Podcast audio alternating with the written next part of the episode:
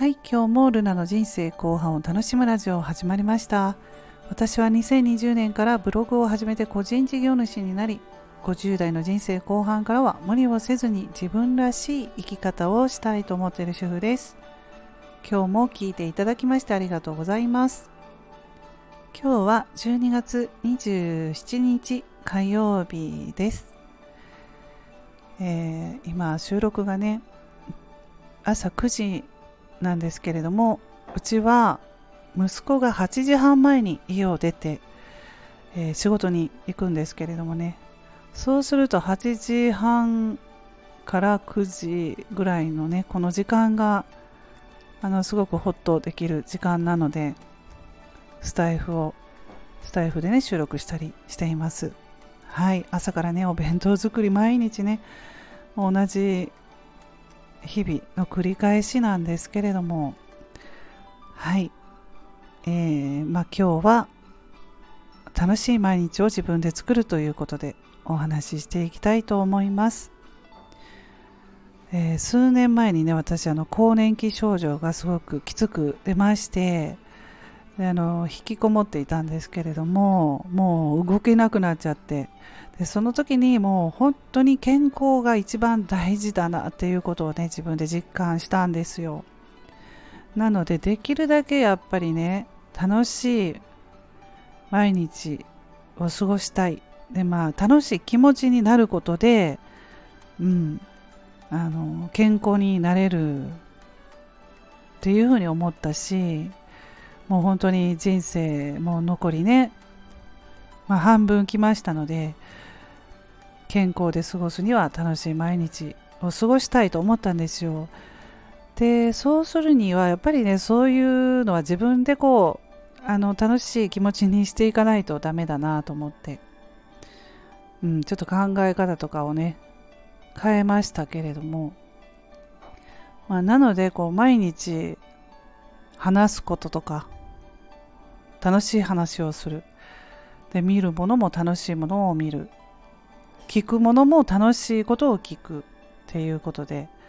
そういうふうにしていけば、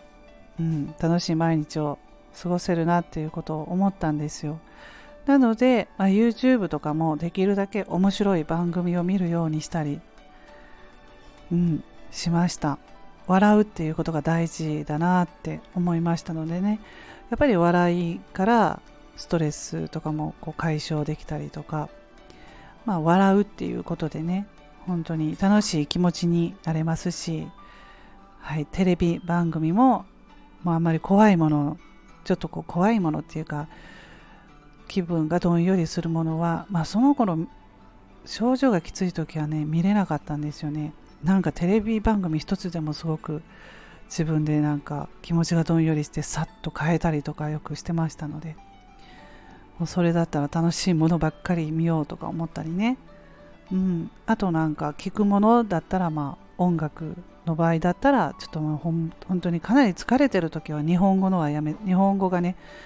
こう脳に張ってきていろいろ自分なりに考えてしまうタイプなので考えるということをやめようって思ってもうあの難しいことを考えない時間を作るっていうことでぼーっとしたりとかする時間多くね作ったりとかすると、うん、ストレスがまあ軽減できましたね。うん、なのであの音楽だけとか本当に癒し音楽、うん、とかこうピアノの音楽とか音楽だけとか聞いたりとかするとかね工夫しました。はい、まあ、今はもう症状ってほとんどなくなったので健康なのでね今本当に健康でいられますので全然普通に日本語の音楽とか聞いてもあんまりごちゃごちゃと考えることはないんですけれどもちょっと症状がねきつく出た時はそんなことを思っていたりして、まあ、友達にもちょっと話したらやっぱりね同じ世代の人はあのそう音楽でも日本語のはごちゃごちゃね なんか考えちゃうからって同じタイプの人だったら英語であんまり訳せないような音楽を聴いたりとかそういうふうに友達も言っていたのでああ同じなんだなっていうふうに思いましたね。うん。で夜夜とかね暗くなるとねちょっとねなんか気持ちがねどんよりまたしたり昼間と違うので特に余計なんかね楽しいものを見たりとかしてました。うん。はい。ということでねもう自分でこう楽しい毎日は自分で工夫する工夫して作るっていうことでね。そうしていくと楽しい毎日が作れるんじゃないかなということで今日はお話ししました。あの、まあ、年末